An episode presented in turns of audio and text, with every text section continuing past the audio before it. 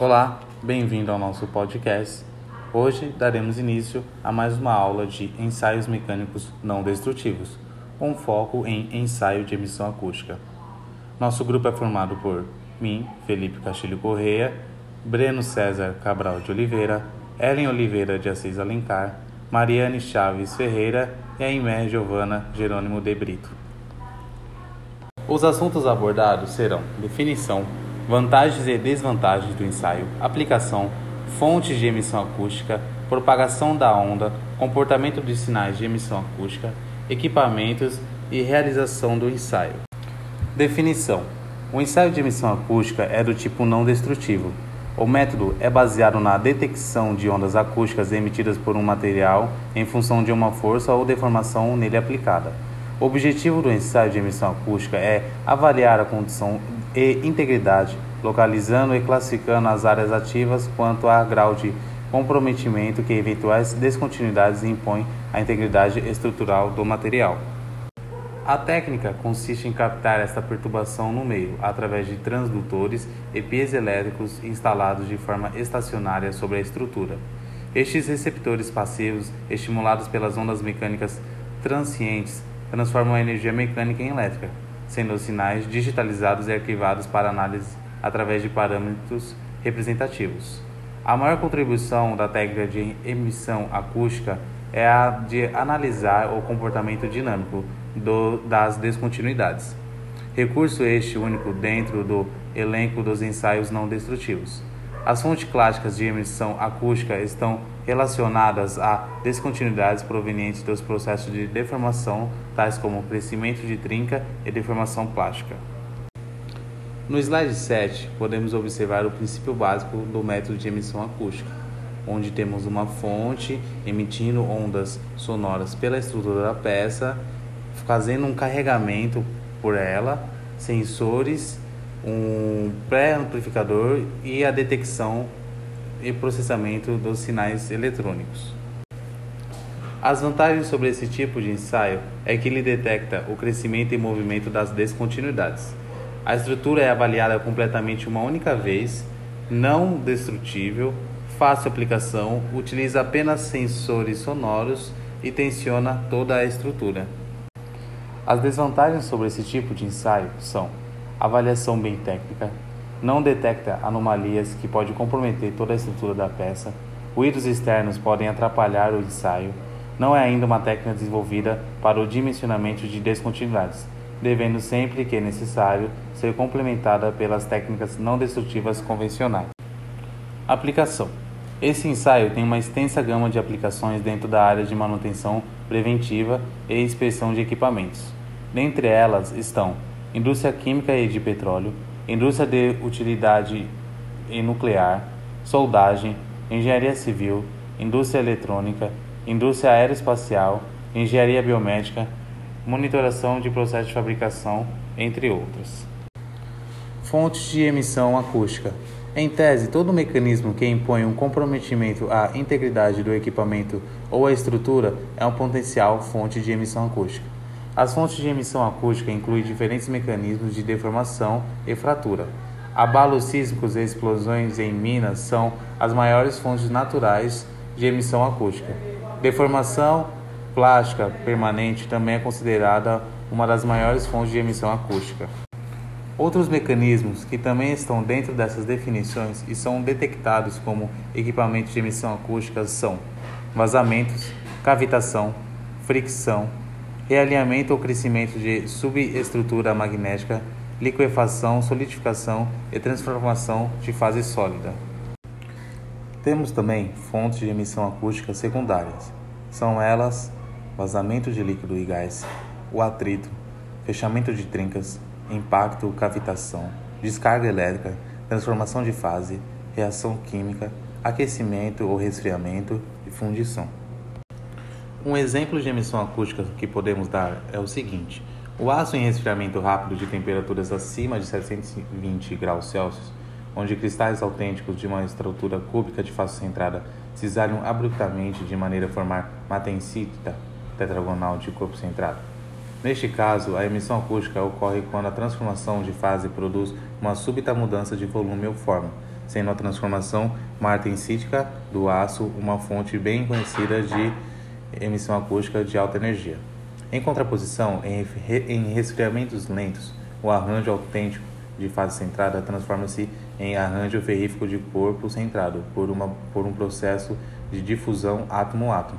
Essa transformação de fase contínua de difusão controlada produz emissão acústica pequena, com baixa energia ou não detectável. Normalmente, os ruídos externos são inerentes ao equipamento, material, instalações ou meio que se utiliza para realizar o ensaio de emissão acústica. Os tipos de ruídos de fundo mais comuns são turbulência do produto interno, de operação do equipamento, vibração da máquina de ensaio, taxa de pressurização ou carregamento muito alto, bombas, motores e outros dispositivos mecânicos, soldagem, estações de rádio, sistemas de navegação e iluminação, ruídos mecânicos causados por fricção, ruídos hidráulicos em equipamentos com sistema de teste servo hidráulico podem ser provocados pela cavitação do fluido, ambientes como chuva, vento e entre outros. A velocidade de propagação é chamada de velocidade da onda. Frequência e amplitude são exemplos de propriedades de ondas que são regularmente monitorados nos ensaios de emissão acústica. Temos alguns fatores que promovem o aumento da amplitude de resposta de emissão acústica como alta resistência, alta taxa de deformação, temperatura baixa, é, secções espessas, fratura frágil, transformação da fase martensítica, materiais fundidos, grãos grandes. E também temos alguns fatores que promovem a diminuição da amplitude da onda em resposta à emissão acústica, como baixa resistência, baixa taxa de deformação, temperatura alta, isotropia, fratura dúctil, material sem descontinuidades, entre outros. A forma de onda dos sinais de emissão acústica é afetada pelos seguintes fatores: característica da fonte, percurso do sinal da fonte até o sensor, características do sensor e do sistema de medição. A propagação de ondas de emissão acústica é crítica para a aplicação do ensaio, portanto, deve-se levar em consideração três importantes aspectos.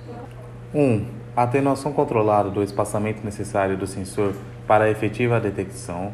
2. A velocidade de propagação de onda é a chave para o cálculo da posição da fonte. 3. Os modos de onda múltiplos e padrões de onda, muito mais que fatores da fonte, controlam a forma de onda na proximidade do sensor.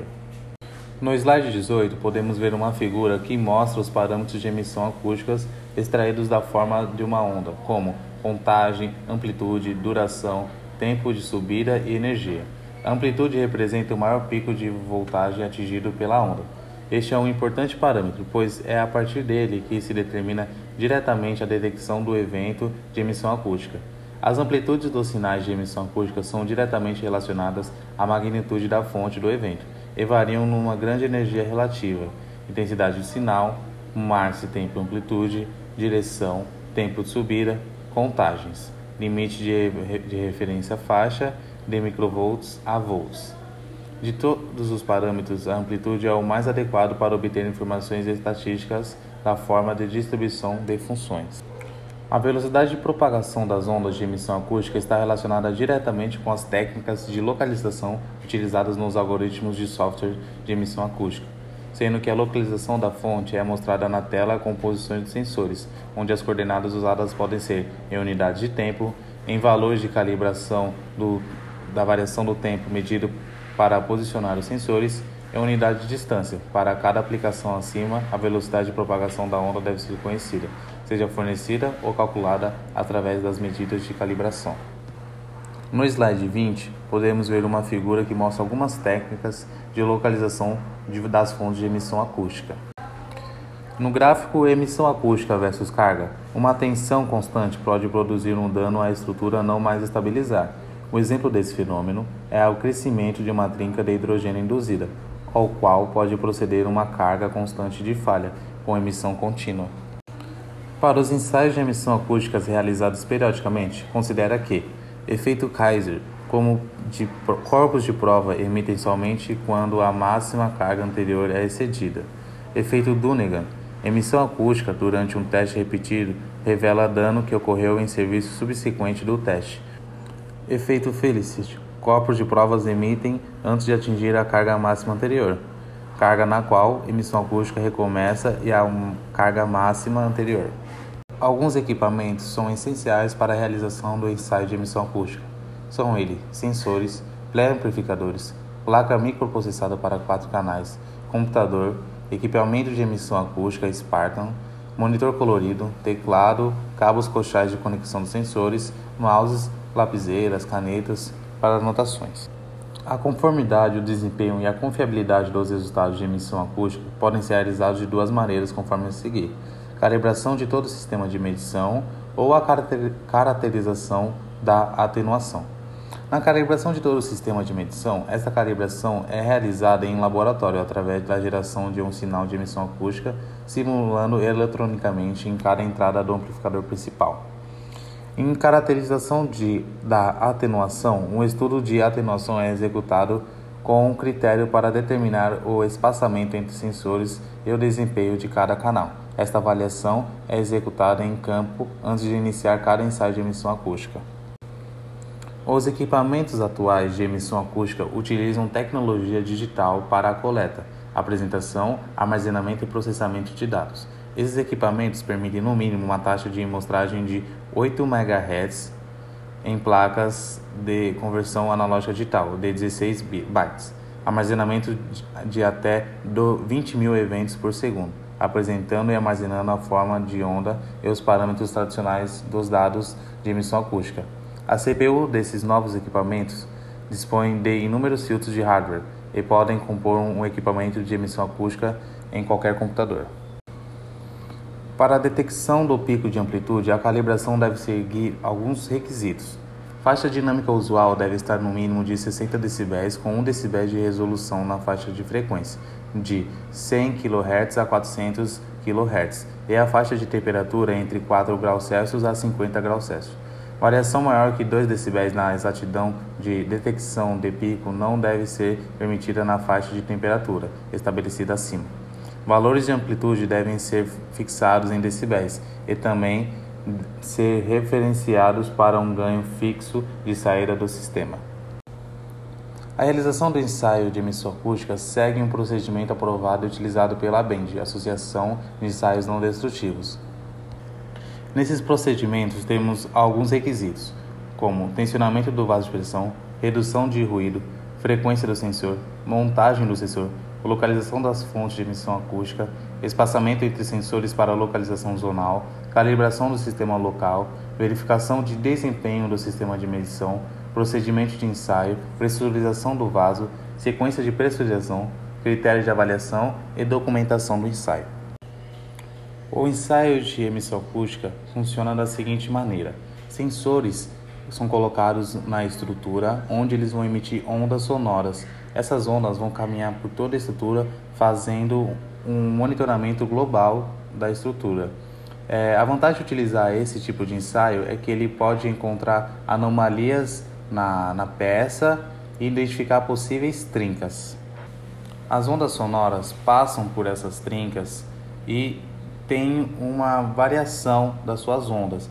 Quando ela volta para o sensor, o sensor identifica essa variação e através de um software, o computador faz a localização dessa trinca, dessa variação na estrutura. Geralmente esse ensaio é usado em tanques, tubulações de dutos, é, vasos de pressão, caldeiras, regiões de difícil acesso onde com um único ensaio de emissão acústica você pode diminuir, diminuir gastos e ter uma varredura completa da estrutura. Falando agora sobre os procedimentos aprovados pela BEND, temos o tensionamento do vaso de pressão, onde deve ser feita uma programação para pressurizar o vaso usando pressão interna e ser suficiente para propiciar o ensaio com o mínimo de ruídos de interferência deve-se tomar providências para realizar o carregamento dentro, dentro dos patamares de pressão estabelecidos. Fontes de ruídos externos, tais como chuva, ventos fortes, objetos externos em contato com o vaso e ruídos de equipamentos utilizados para a pressurização devem estar abaixo do limite de referência estabelecido para o ensaio. As fontes de ruídos de fundo durante a respiração mais comum para esta aplicação são líquidos esguichando dentro do vaso, taxa de pressurização muito alta, bombas, motores, outros dispositivos mecânicos, interferência eletromagnética e o ambiente externo. Vazamentos em vasos de pressão, como válvulas, flanges e dispositivos de alívio de segurança, podem mascarar os sinais de emissão acústica. Os vazamentos devem ser eliminados antes de continuar o ensaio. A seleção da frequência do sensor deve ser baseada na consideração do ruído de fundo, na atenuação acústica e configuração do vaso. Frequências na faixa de 100 kHz a 400 kHz são as mais efetivas. Os sensores devem ser acoplados acusticamente usando fluidos que asseguram a continuidade da transmissão dos sinais de emissão acústica. Na montagem do sensor, os acoplantes mais utilizados são graxa de silicone, adesivos, água ou todo líquido cujo acoplamento acústico tenha sido verificado quanto à sua eficácia. A composição química dos acoplantes utilizados deve ser verificada para garantir que não seja prejudicial à superfície em que está sendo montado o sensor. O sensor pode ser fixado por meios mecânicos ou magnéticos. Antes da fixação, deve ser feita uma preparação da superfície da peça, eliminando qualquer meio que possa comprometer a transmissão do sinal de emissão acústica. A área de contato entre o sensor e a superfície deve estar limpa, isenta de oxidação, rugosidade e curvaturas excessivas. As fontes devem ser localizadas através de técnicas de localização multicanal, zonal ou ambas. Todos os sinais detectados pelo instrumento devem ser gravados e usados para avaliação. Exatidão de localização da fonte de multicanal deve ser no mínimo, deve ser no máximo duas vezes a espessura da parede, ou 5% da distância entre os sensores, aquele que for o maior. Os sensores devem estar localizados de modo que um grafite quebrado em qualquer região na área inspecionada é detectado por pelo menos um sensor, sendo que a medida de amplitude registrada deve ser maior que a estabelecida para o ensaio. O maior espaçamento entre os sensores não deve ser maior que uma vez e meia o da distância estabelecida para o limite de referência. A distância do limite de referência é definido com a maior distância de um sensor no qual a quebra de um grafite de dureza 2H, diâmetro de 0,3 mm, gere um sinal igual ou maior que o valor do limite de referência em decibéis, estabelecido para o ensaio. Para cada ensaio de vaso ou séries de ensaio, o desempenho de cada canal utilizado no equipamento de emissão acústica deve ser avaliado. Essa calibração deve ser realizada quando o ensaio de emissão acústica for realizado para uma quantidade de vasos de pressão cuja geometria é diferente ou quando o ensaio foi realizado no mesmo local por um período acima de 8 horas de trabalho consecutivo. Uma verificação de desempenho do sistema, do acoplamento dos sensores e continuidade do circuito para transmissão de sinais deve ser executada seguindo a montagem do sensor e o sistema de ligação repetido imediatamente após o ensaio. A resposta do pico de amplitude de cada sensor para uma fonte de emissão acústica simulada reproduzível numa distância específica de cada sensor deverá ser feita antes e após o ensaio. A medida do pico de amplitude não poderá variar mais que 4 dB da média de todos os sensores. Qualquer canal reprovado neste teste deverá ser reparado ou substituído se necessário. Se durante qualquer teste é constatado que o equipamento de ensaio não está funcionando adequadamente, Todo o dado obtido desde o último teste de desempenho considerado satisfatório do sistema deve ser reexaminado. No procedimento de ensaio, o vaso de pressão deve ser submetido a um incremento programado de níveis de solicitação para o máximo pré-determinado, enquanto está sendo monitorado por sensores que detectam fonte de emissão acústica.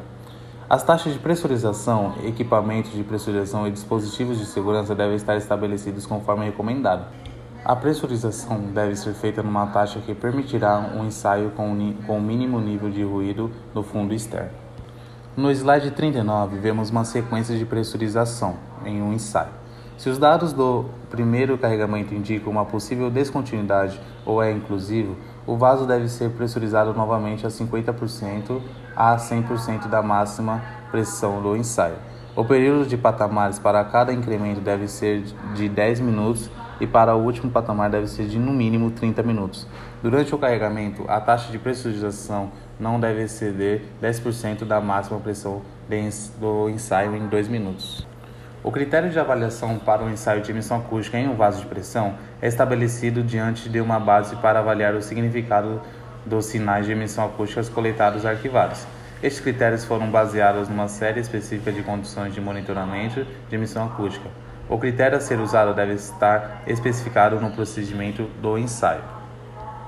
Os registros do resultado de ensaio de emissão acústica devem deve conter, no mínimo, as seguintes informações: sinais de emissão acústica acima do limite de referência pelo tempo ou patamares de pressão para as zonas de inter interesse, energia pelo tempo ou patamares de pressão, relatórios escritos. O relatório de emissão acústica deve ser mantido com os outros registros do vaso de pressão, de modo que o mesmo possa ser utilizado para acompanhamento do histórico quanto à avaliação e sua integridade da estrutura. Espero que vocês tenham compreendido como funciona um ensaio não destrutivo de emissão acústica. Muito obrigado pela atenção e até mais.